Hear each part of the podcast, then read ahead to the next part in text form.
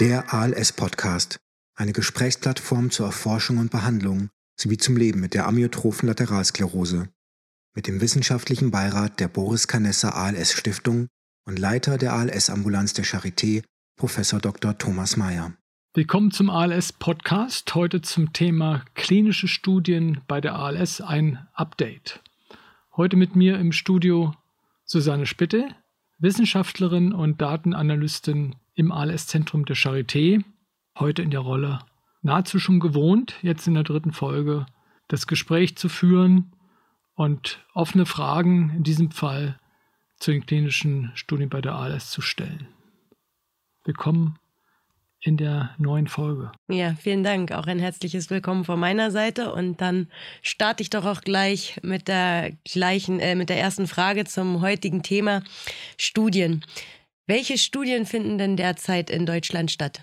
Ja, also man kann sagen, dass ähm, mehr Studien stattfinden, als viele, die von außen auf die ALS-Community schauen, stattfinden.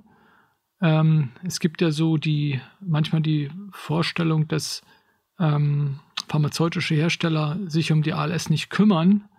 Das kann man im Moment gerade nicht sagen. Wir haben also im Moment acht Studien parallel mit also unterschiedlichen Ansätzen und auch Medikamenten, äh, die ähm, in Deutschland durchgeführt werden. Und ähm, es werden auch noch in den nächsten Monaten und ähm, Jahren noch neue Aktivitäten dazukommen. Also im Moment ist es so, äh, dass ich hier äh, vor mir liegen sogar eine kleine Tabelle habe, ähm, weil die Studien doch so parallel äh, laufen und äh, so ähm, auch unterschiedliche Kriterien zugrunde liegen, dass selbst äh, jemand wie, wie ich, der sich ja doch täglich mit dieser ähm, mit dem Thema beschäftigt, droht den Überblick zu verlieren äh, im Detail. Und äh, so viel Aktivität ist los. Also das sehe ich nicht negativ, sondern das sehe ich positiv. Also wir haben zurzeit eine aktive Studienlandschaft in Deutschland. Und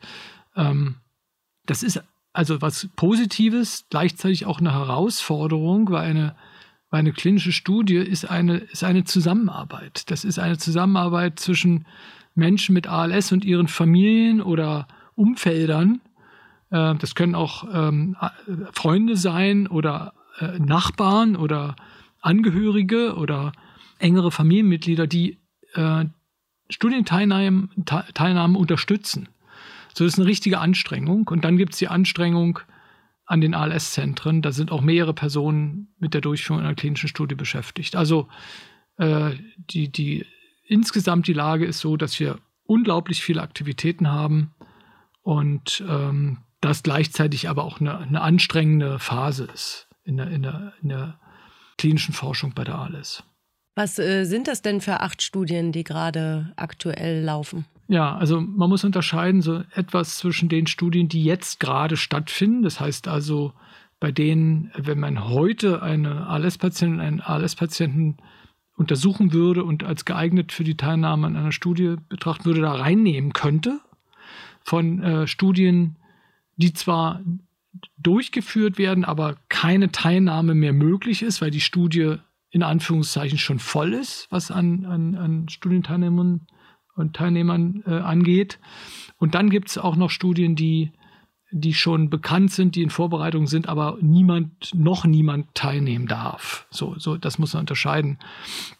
Und ich würde jetzt nur mal über die Studien reden, die gerade laufen und man noch teilnehmen darf, also von Relevanz sind jetzt für Menschen, die sich für eine mögliche Studienteilnahme interessieren und äh, Studien, die am Horizont schon erkennbar sind.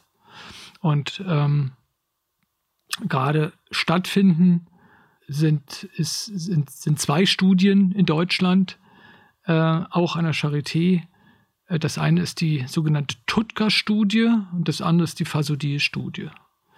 Und Tutka-Studie steht für ein Medikament, was eigentlich über große Umwege aus der chinesischen Medizin kommt. Das ist praktisch ein, ein, ein, ein, ein Bestandteil der Gallensäure der aber in hochkonzentrierter Form, die heißt eben Tutka, in hochkonzentrierter Form äh, von den chinesischen äh, Medizinern schon vor Jahrhunderten so entdeckt wurde und eingesetzt wurde zur Verlangsamung von Erkrankungen und dann in einer italienischen Studie als neuroprotektiv nachgewiesen wurde. Heißt, zu einer Erkrankungsverlangsamung geführt hat bei, bei einer Gruppe von ALS-Patienten. Das war eine sogenannte Phase-2-Studie. Das ist TUTCA. Taurooso-Desoxycholsäure. Das ist der lange Name für TUTCA. Also Acid ist der englische Name für Säure, deswegen endet das mit A. TUTCA. Und ähm, an dieser Studie können Menschen teilnehmen, wenn sie gut schlucken können. Das ist zum Beispiel ein Einschluss- oder auch Ausschlusskriterium. Einschlusskriterien, Fähigkeit zu schlucken, Ausschlusskriterien, wenn sie nicht schlucken können, weil das eine, eine ziemlich große Tablette ist praktisch. Und das ist eine, eine, eine Einschränkung, daran teilzunehmen. Es gibt noch eine vergleichbare Studie, auch mit Tutka, ähm, allerdings in Verbindung mit einem anderen Medikament, das heißt Phenylbutyrat. Und das ist ein Kombinationspräparat. Und das Phenylbutyrat ist in erster Linie dazu da, dass die Taurodesoxycholsäure äh, zu stabilisieren. Ähm, und das ist eine Studie, die jetzt beginnen wird. Also Tutka an sich läuft schon, das Präparat alleine, aber das Kombinationspräparat kommt. Ähm, das ist ähm, die sogenannte Amylix-Studie. Und äh, die hat eine gewisse Furore gemacht, weil sie in den USA erst getestet wurde. Und in Amerika hat diese Studie eine große Medienaufmerksamkeit bekommen. Also es ist publiziert worden, das Ergebnis der Phase 2-Studie als positives Ergebnis, tatsächlich eine, eine Verlangsamung der Erkrankung äh, anhand der ALS-Funktionsskala im The New England Journal of Medicine das ist so der Begriff oder der Name der wichtigsten medizinischen Fachzeitschrift der Welt. Und die Amelix-Studie unter dem Begriff AMX 0035 ist ähm, veröffentlicht worden. Und wenn was im New England Journal publiziert wird, dann ist auch das Wall Street Journal nicht weit. Und das, das hat dann wiederum mehr Leser, ähm, jetzt unabhängig der Medizin. Und das hat eine unglaublich breite Medienaufmerksamkeit erfahren. Äh, und mit vielen Missverständnissen, die damit auch verbunden waren. Und diese Studie äh, wird jetzt nochmal reproduziert. Also die amerikanische Studie wird auch in Europa nochmal gemacht und mit, mit einer größeren Patientenzahl. Und das ist eine der Studien, die jetzt äh, demnächst beginnen wird. Und sowohl die Tutka-Studie als auch die äh, Amelix-Studie ist eine placebo-kontrollierte Studie. Das, das gilt übrigens für fast alle Studien, die wir durchführen und alle Studien, die ich jetzt überhaupt erwähne. Das bedeutet nämlich, dass eine, eine Gruppe an Studienteilnehmenden äh, kein Verumpräparat erhält. Also Verumpräparat ist das zu prüfende Medikament, ähm, sondern ein Placebo-Präparat. Und alle Studien sind placebo-kontrollierte Studien, sogenannte randomisierte, placebo-kontrollierte Studien. Randomisiert bedeutet, dass ein Zufallsgenerator, der jetzt nicht von dem Studienzentrum äh, und auch nicht vom Hersteller nebenbei gesagt des, des Medikamentes gesteuert wird, sondern von einer unabhängigen Studienorganisation, und ähm, Menschen, die an einer Studie teilnehmen, werden wie in so einer Art Lotterie, wenn man so will, äh, aufgenommen. Und die Lotterie hat ähm, für zwei Drittel Lose mit einem Verumpräparat und ein Drittel mit einem Placebo-Präparat. Und dann werden die Lose gezogen, zufällig. Das heißt ja, dass ein Patient dann nur eine 50-prozentige Wahrscheinlichkeit hat, das Medikament zu erhalten, wo tatsächlich der Wirkstoff drin ist und nicht das Placebo-Präparat. Warum äh, sollte, ja. pa sollten Patienten dann trotzdem an den Studien teilnehmen, wenn es teilweise die Medikamente wie bei Tutka ja. schon frei verfügbar auf dem Markt gibt? Ja, das ist, ein, das, ist eine, das ist eine kritische Frage. Gar nicht so einfach zu beantworten. Also vielleicht beim Placebo nochmal einen Schritt zurück. Da gibt es Unterschiede in der Häufigkeit ähm, von Placebo. Es gibt Studien, bei denen nur, nur ein Drittel Placebo hat, also nicht 50-50. Und, und manche sogar nur 25 Prozent und so weiter. Man versucht den Anteil aus verschiedenen, mit verschiedenen Methoden ähm, runterzubringen.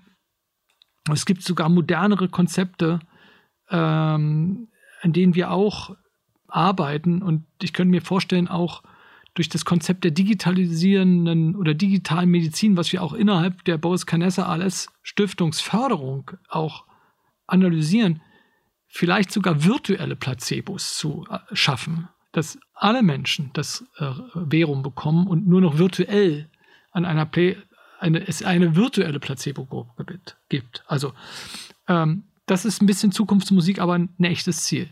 Also im Moment manchmal die Hälfte, manchmal nur ein Drittel ist Placebo.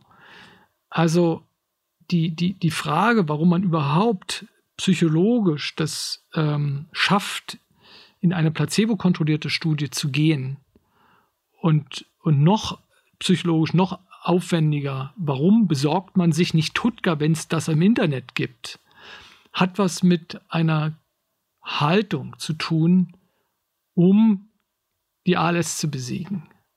Das bedeutet also, nur in einer Studie kann man es schaffen, einen Unterschied zwischen einem Medikament und einem Placebo-Präparat zu beweisen. Und nur wenn man sich ähm, diesem, dieser standardisierten Art und Weise ähm, die ALS untersuchen zu lassen, körperlich oder durch Lungenfunktionstest, ALS-Funktionsskala, NFL-Wert und so weiter. Nur wenn man das genauso als Studienpatientin äh, mitmacht wie alle anderen Studienpatienten in Italien, in ähm, Frankreich, in Kanada oder in USA. Nur so wird eine Vergleichbarkeit hergestellt und das geschaffen, was man unter Evidenz versteht. Wenn man sich ein Medikament besorgt, Tutka besorgt, kann man vielleicht für sich genommen eventuell einen Vorteil schaffen, indem, wenn das Medikament wirklich wirksam ist, das weiß man ja erst am Ende der Studie, sich einen, ich will es mal als privaten Vorteil verschafft hat. Das wäre eventuell ein Vorteil. Aber für die Gesamtgruppe aller Menschen mit ALS ist der einzige Weg, ähm, diesen Vergleich zwischen Placebo und Verum herzustellen und der einzige Weg, auf eine sichere Art und Weise eine Evidenz zu erzeugen. So, das Besorgen eines Medikamentes wäre eine kurzfristige, also Selbst, Selbsthilfe, allerdings eben nicht die Möglichkeit der, der Gesamt-Community äh, gesellschaftlichen und wissenschaftlichen Fortschritt zu ermöglichen. Und ich bin sehr dankbar äh, dafür, dass es äh, nicht so ist, dass die Menschen Tutka sich besorgen oder zu einem kleineren Teil, das minimale Anteil, sondern ganz im Gegenteil. Wir haben dieses Phänomen schon seit 20 Jahren. Wir haben vor 20 Jahren Studien durchgeführt mit Vitamin E. Du kannst dir vorstellen, Vitamin E, das ist ja Nahrungsergänzungsmittel. Tutka ist ja im Gegensatz dazu schwer zu beschaffen. Aber es ging darum, dass wir damals Studien gemacht haben mit Vitamin E hochdosiert, absolut verfügbar mit Kreatinphosphat in den 90er Jahren. Überall verfügbar, praktisch in jedem Reformhaus. Und wie war die Reaktion? Die Reaktion war, Menschen mit ALS im Sinne von Altruismus, also die Hilfe auch für Dritte. Sie haben es sich nicht beschafft. Und, und das ist ein ganz starkes Merkmal der ALS-Community und das hält bis heute. Und da gab es sehr interessante Entwicklung. Man hat im Prinzip sogar bei der Vitamin E-Studie mal die Placebo-Gruppe gemessen und gemessen, ob vielleicht nicht doch einige Vitamin E selbst eingenommen haben. Man hat nämlich die Vitamin E-Spiegel gemessen und das Ergebnis war, die Placebo-Gruppe war clean. So, das heißt, also wir sind, wir sind schon eine starke, äh, was auch so die, die, die äh, Adherenz angeht, eine starke Community. Und, und, und insofern äh, gibt es zwar Tutka auch heute im Netz, es gibt auch Fasodil, kann man sich auch beschaffen. Das ist ja eine weitere Studie, die gerade läuft. Aus Japan. In Japan ist es ein Antihypertensivum. Kann man sich grundsätzlich beschaffen. Aber die Disziplin und das Bewusstsein dafür, dass äh, im Prinzip eine, vielleicht ein gewisser Eigennutzen ist, aber eine Selbstbeschädigung der, der Gesamtgruppe, das ist bemerkenswert positiv. Und insofern gehen wir jetzt als Studienzentren auch sehr äh, optimistisch, äh, begründet optimistisch mit diesem Thema um. Also ist kein großes praktisches Thema. Es ist ein großes Community-Thema, kann man äh, wirklich auch rausstellen, äh, aber auf diese Art und Weise kein großes praktisches Thema. Gut, äh, kommen wir zurück zu, zu Studien allgemein. Wir haben gehört, dass wir eine, viele Studien in Deutschland haben, die ja. laufen. Wo finden Patienten die gerne teilnehmen möchten, Informationen zu den Studien und wie können sie eine Teilnahme bekunden? Ja, okay. Also vielleicht würde ich, ich würde nur mal vielleicht, äh, da bitte ich dich um deine ähm, Nach, Nachsicht, äh, doch noch mal kurz zumindest zu erwähnen, welche, welche wir gerade haben und dann würde ich noch mal darauf zurückkommen, ähm, wo man die finden kann. Also wir haben zurzeit äh, zwei Studien äh, mit Edaravone in Vorbereitung. Die finden im Moment noch nicht statt. Das eine ist äh, die Mitsubishi Tanabe Studie. Das ist der japanische Hersteller der ALS, ähm, der, der Edaravone, zum ersten Mal bei der ALS eingeführt hat. Diese Studie findet in den USA und in Europa jetzt statt oder startet gerade in den nächsten Wochen. Und das gleiche Medikament, äh, auch Edaravone, allerdings äh, von einem äh, europäischen Hersteller, ähm, wird auch äh, in, in, eine Studie gebracht mit etwas anderen äh, Kriterien. Ähm, deswegen hatte ich hier diese Tabelle mitgebracht.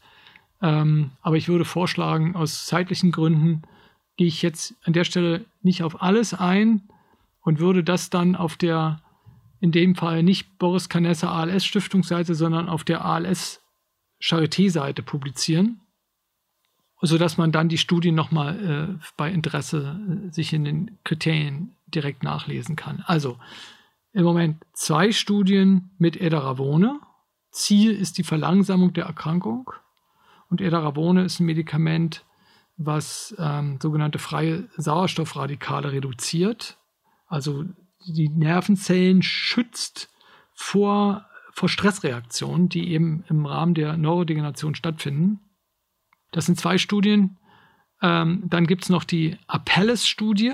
Das ist ein Medikament mit dem Namen Pegcetacaplon. Das ist ein Medikament ähm, mit, mit einer Wirkung an der motorischen Endplatte.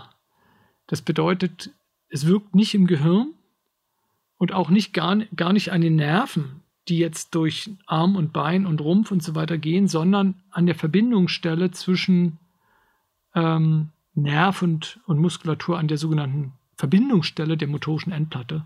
Und da finden ähm, Entzündungsprozesse statt. Und diese Entzündungsprozesse, die werden äh, durch die Apelle-Substanz reduziert. Das ist ein neuer Ansatz. Da gibt es auch ziemlich wenig Informationen jetzt mal von der wissenschaftlichen Seite bis jetzt darüber. Das wäre also ein wirkliches Experiment. Wir neigen ja dazu auch, eine klinische Studie mehr als Experiment zu bezeichnen, als schon als eine fortgezogene Therapie. Und das wäre ein äh, Medikament, was zu Hause zweimal pro Woche mit einer Subkutannadel selber appliziert wird. Da gibt es dann so, so so ein Autoinjektor. Da lernen Patientinnen und Patienten selbst praktisch das Medikament sich unter die Haut zu spritzen, zweimal die Woche. Und natürlich kommen sie zwischendurch auch noch in die äh, ALS-Ambulanz zum, zum Test praktisch der, oder zum, einfach zum, zum Test des Erfolges praktisch. Äh, das ist eine Studie. Und dann gibt es noch die Studie äh, mit dem Medikament Reldesemtiv. Das ist praktisch ein, ein Muskelstärkungsmedikament, ein Muskelfaseraktivator äh, der Firma Cytokinetics. Ähm, das ist eine, ein Medikament, was oral verfügbar ist ähm, und eben zu einer allgemeinen Stärkung der Muskulatur beitragen soll. Und dann gibt es noch ein anderes Medikament ähm, der Firma ALS Pharma in Verbindung mit der Firma Lilly. Und im Zusammenhang mit der Corona-Krise ist es ja öffentlicher geworden, dass Pharmaunternehmen manchmal zusammenarbeiten, auch erfolgreich, nämlich kleine und große. Also BioNTech klein, Pfizer groß. Oxford University klein im Vergleich, AstraZeneca groß. So, und sowas ähnliches, so, so, eine, so ein Co-Partnering oder so eine Partnerschaft oder Kooperation gibt es auch mit dem Medikament. Also Lilly, riesengroßes Unternehmen mit ALS Pharma. Und da geht es äh, um ein Medikament, was noch gar keinen Namen heißt, äh, hat. Das heißt AP 101-02. Das klingt nach einem Geheimnamen, ist aber schon öffentlich, die Studie. Und das ist in, insofern interessant, als es ein Antikörper ist gegen Zusammenballung von SOD1-Molekülen. Und das ist, also die SOD1 ist ja ein großes, also eine Ursache, ein großes Thema bei Menschen mit SOD-Mutationen. Aber ähm, möglicherweise spielen Zusammenballungen von SOD auch bei Menschen eine Rolle, die keine SOD-Mutationen haben. Sodass es jetzt abgestufte Studien gibt, erstmal bei Menschen, die wirklich eine Mutation haben, aber dann auch im nächsten Schritt bei Menschen, die keine SOD-Mutation haben, um zu testen, wirkliches Experiment, ob eventuell dieser Ansatz zu einer Verlangsamung führen kann. So, und dann, ich hatte vorhin noch kurz erwähnt, Fasodil, das ist ein, eine Aktivität aus Deutschland, führend in Göttingen und in München, haben wir aber auch an der Charité mit teilgenommen, jetzt nicht als führendes Zentrum, sondern als mitmachendes Zentrum. Äh, ist aber auch wichtig, äh, so eine Rolle einzunehmen. Ähm, und da geht es um ein Medikament, was ich vorhin schon erwähnt habe, eigentlich aus Japan ähm, für internistische Erkrankungen. Aber es kam raus durch Tierexperimente und, und, und auch grundlagenwissenschaftliche Experimente, dass das Medikament auch Nervenzellen schützen kann und die Erkrankung möglicherweise verlangsamen kann. So, also das, das war jetzt nochmal der Einschub. Ähm, was gerade stattfindet. Und jetzt die Frage, wie können, wie können Patientinnen und Patienten erkennen, wo sie teilnehmen. Also verschiedene ALS-Zentren in Deutschland haben Internetseiten, auf denen das publiziert wird. Und ähm, ist jetzt das naheliegendste, dass ich jetzt selber die ALS-Seite der Charité erwähne. Und da haben wir praktisch eine Rubrik äh, unter klinische Studien, also Forschung, klinische Studien. Und da sind die, die Studien dann äh, alle aufgeführt und da beschreiben wir auch, welche Zentren in Deutschland äh, Ansprechpartnerinnen sind für die Kontaktaufnahme zur Teilnahme. Und da sind auch die Einschusskriterien benannt. Und auf diese Art und Weise ähm, bekommt man dann äh, mit praktisch, äh, unter welchen Voraussetzungen äh, eine Studienteilnahme möglich ist.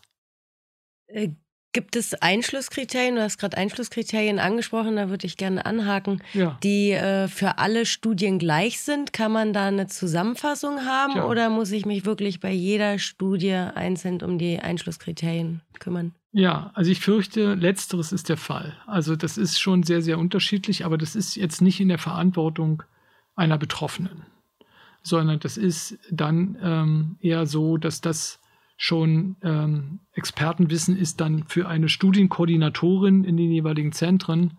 Also ein Einschlusskriterium ist natürlich die gesicherte Diagnose einer ALS. Wenn du nach, nach Gemeinsamkeiten fragst, dann ist es das, ALS. Aber die nächsten Schritte schon, wie lange äh, darf eine Erkrankung schon stattgefunden haben, um sich für die Studie A, B oder C oder D zu qualifizieren, ist schon sehr, sehr unterschiedlich von 12 Monaten bis 36 Monate unterschiedlich oder welche Atemkapazität muss ich mindestens aufweisen, das ist auch ein häufiges Einschlusskriterium, um an einer Studie teilzunehmen, teilnehmen zu können, von 55 Prozent bis 70 Prozent unterschiedlich oder ähm, wie, ähm, wie lange muss ich schon Reluzol eingenommen haben oder muss ich überhaupt Reluzol eingenommen haben und so weiter. Also, und dann in dieser Kombination aller dieser Faktoren ähm, ist es sehr unübersichtlich. Und das entscheiden nicht die ALS-Zentren. Das ist vielleicht auch nochmal eine Frage, warum ist es eigentlich so, so, so heterogen, also so, äh, so, so, chaotisch nahezu? Nee, ist nicht chaotisch, sondern da liegen bestimmte äh, äh, Notwendigkeiten, die sich aus den einzelnen Protokollen und der einzelnen Substanzen und der unterschiedlichen Eigenschaften der Medikamente und so weiter ergeben. Das führt dann dazu, dass eben bestimmte äh, Krankheitsdauern und Schweregrade und Vitalkapazitäten und so weiter und so weiter äh, spezifisch gemacht werden äh, für die Studien. Also das Grundprinzip besteht darin, Menschen, die eine ALS-Erkrankung haben, sich dafür interessieren, sich vorstellen könnten, daran teilzunehmen, zu gucken, welches ist das ALS-Zentrum in der Nähe, äh, das auch Studien durchführt, dort sich in eine regulären, in eine reguläre Behandlung zu begeben und dann in dem ähm, in der Visite oder in dem ambulanten äh, Termin wird dann mit anderen Aspekten auch besprochen und entschieden, welche Studie für die genannte Person am besten geeignet ist. Und dabei geht es nicht nur um Medizin. Das ist, ist ein, bei der bei der Entscheidung für oder gegen eine Studienteilnahme ein wichtiger Punkt. Es werden auch soziale Faktoren berücksichtigt, ganz bewusst, in, äh, in dem Sinne, dass eine Studienteilnahme auch belastend sein kann. Und die Belastung kann sehr unterschiedlich sein von Familienstruktur oder ähm, sozialer Situation äh, abhängig sodass ähm, nicht immer alle Studienteilnahme auch unter, unter sozialen Aspekten sinnvoll ist. Und das, das ist unsere Aufgabe an einem Studienzentrum, das auch auszugleichen, medizinische, aber auch soziale Machbarkeit. Das findet auch statt. Also insofern ist es mehr als nur der Blick auf eine Internetseite. Und äh, das ist nur der Einstieg. Also Termin machen, Kontakt, Termin, Beratung, gemeinsame Entscheidung. Da gibt es ja auch einen großen Begriff dafür. Auch bei klinischen Studien. Großer Begriff, der, den ich übersetzen muss, Shared Decision Making. Also geteilte Entscheidungsfindung zwischen Patientinnen und Patient und Ärztinnen und Ärzten und Studienteams, die alle zusammen äh, sollten idealerweise einen Konsens haben, dass eine Studienteilnahme sinnvoll ist.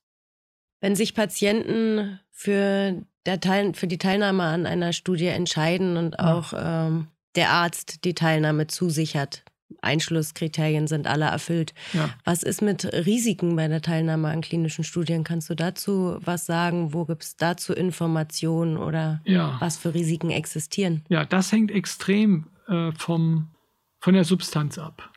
Also wenn ich schon davon gesprochen habe, dass NFL Risiken hat und NFL ähm, ist, ein, ist, ein, ist ein Biomarker, das war, wir hatten mal in, in einer Folge über den Biomarker NFL äh, darüber gesprochen, ob schon ein Biomarkerprojekt ein Risiko haben kann. Da habe da hab ich schon gesagt, ja, könnte sein. Und äh, wenn es jetzt die Frage lautet, hat die Teilnahme an einer klinischen Studie ein Risiko, dann werde ich sagen, ja, unbedingt. Es gibt Risiken. Und die unterscheiden sich sehr stark äh, von, von, dem, von der Art des Medikamentes. Und wenn wir jetzt diese acht Medikamente durchgehen, dann äh, haben wir Edaravone in zwei Studien ist ähm, schon seit langer Zeit in Japan im Einsatz beim Schlaganfall und auch bei der ALS geringes Risikoprofil, weil man einfach schon sehr viel weiß. Fasodil auch ein geringes Risiko, ähm, weil es auch schon als Hypertensivum in Japan im, im langen Gebrauch ist. Tutka setzen die Chinesen, ich habe es erwähnt, schon Jahrzehnte ein. Äh, natürlich nicht in so einer hohen Dosierung, eher geringere Risiken. So, kommen wir dann auf biologisch ähm, hergestellte oder biologisch stärker definierte Medikamente wie Antikörper, zum Beispiel die Apelles-Substanz, da sind einfach die Unbekannten größer. Das kann, das kann kein großes Risiko sein, könnte aber doch eventuell Risiken beinhalten, sodass wir nicht sagen können, ALS-Studien insgesamt haben die und die Risiken, sondern man muss es individualisieren und auch individuelle Faktoren zugrunde legen und auch die Risikobereitschaft äh, abwägen. Und ähm, da gibt es auch sehr umfangreiche Unterlagen vor einer Studie. Und je, je größer der experimentelle Charakter einer Studie ist, desto wichtiger werden die Unterlagen. Es gibt dann so mehrseitige Dokumente, in denen dann sämtliche Nebenwirkungen, die jemals irgendwo aufgetaucht sind mit diesem Medikament, natürlich auch beschrieben werden. Und diese Darstellung, wie es äh, zusammengefasst wird, wird dann auch von der Ethikkommission kritisch bewertet. Also ist, der, das, ist das Risiko wirklich verständlich dargestellt? Kann das auch ein Laie nachvollziehen, welche Risiken existieren? So, also die schriftlichen Dokumente, dann erklärt es nochmal eine Studienkoordinatorin und natürlich eine Studienärztin und ein Studienarzt. So, und dann gibt es noch die Abwägung, Abstimmung innerhalb der Freunde, Bekannten, Familien, Partnerinnen, Partner. So, also dann gibt es praktisch einen Beschluss mit Risiken, die existieren, umzugehen und die äh, die anzugehen. Aber insgesamt, das hört sich jetzt vielleicht ein bisschen sehr in Richtung risikolastig an. Also insgesamt hat mir in den letzten 20 Jahren äh, an, an, klinischen Studien, äh, die Charité feiert 2022 20 Jahre ähm, klinische Studien und auch Versorgung äh, an diesem Ort. Da hatten wir bis jetzt keine Studie mit schwerwiegenden ähm, unerwünschten Arzneimittelwirkungen. In dem Sinne, dass Menschen zu Schaden gekommen sind durch bleibende organische Veränderungen und so weiter. Es gab Menschen, die Dinge nicht vertragen haben, die auch abgebrochen haben, gar nicht so wenig. Aber jetzt im Sinne von Risiko mit Todesfolge oder solchen Dingen oder, oder bleibhaften oder bleibenden körperlichen Schäden. Das ist zum Glück bisher nicht passiert.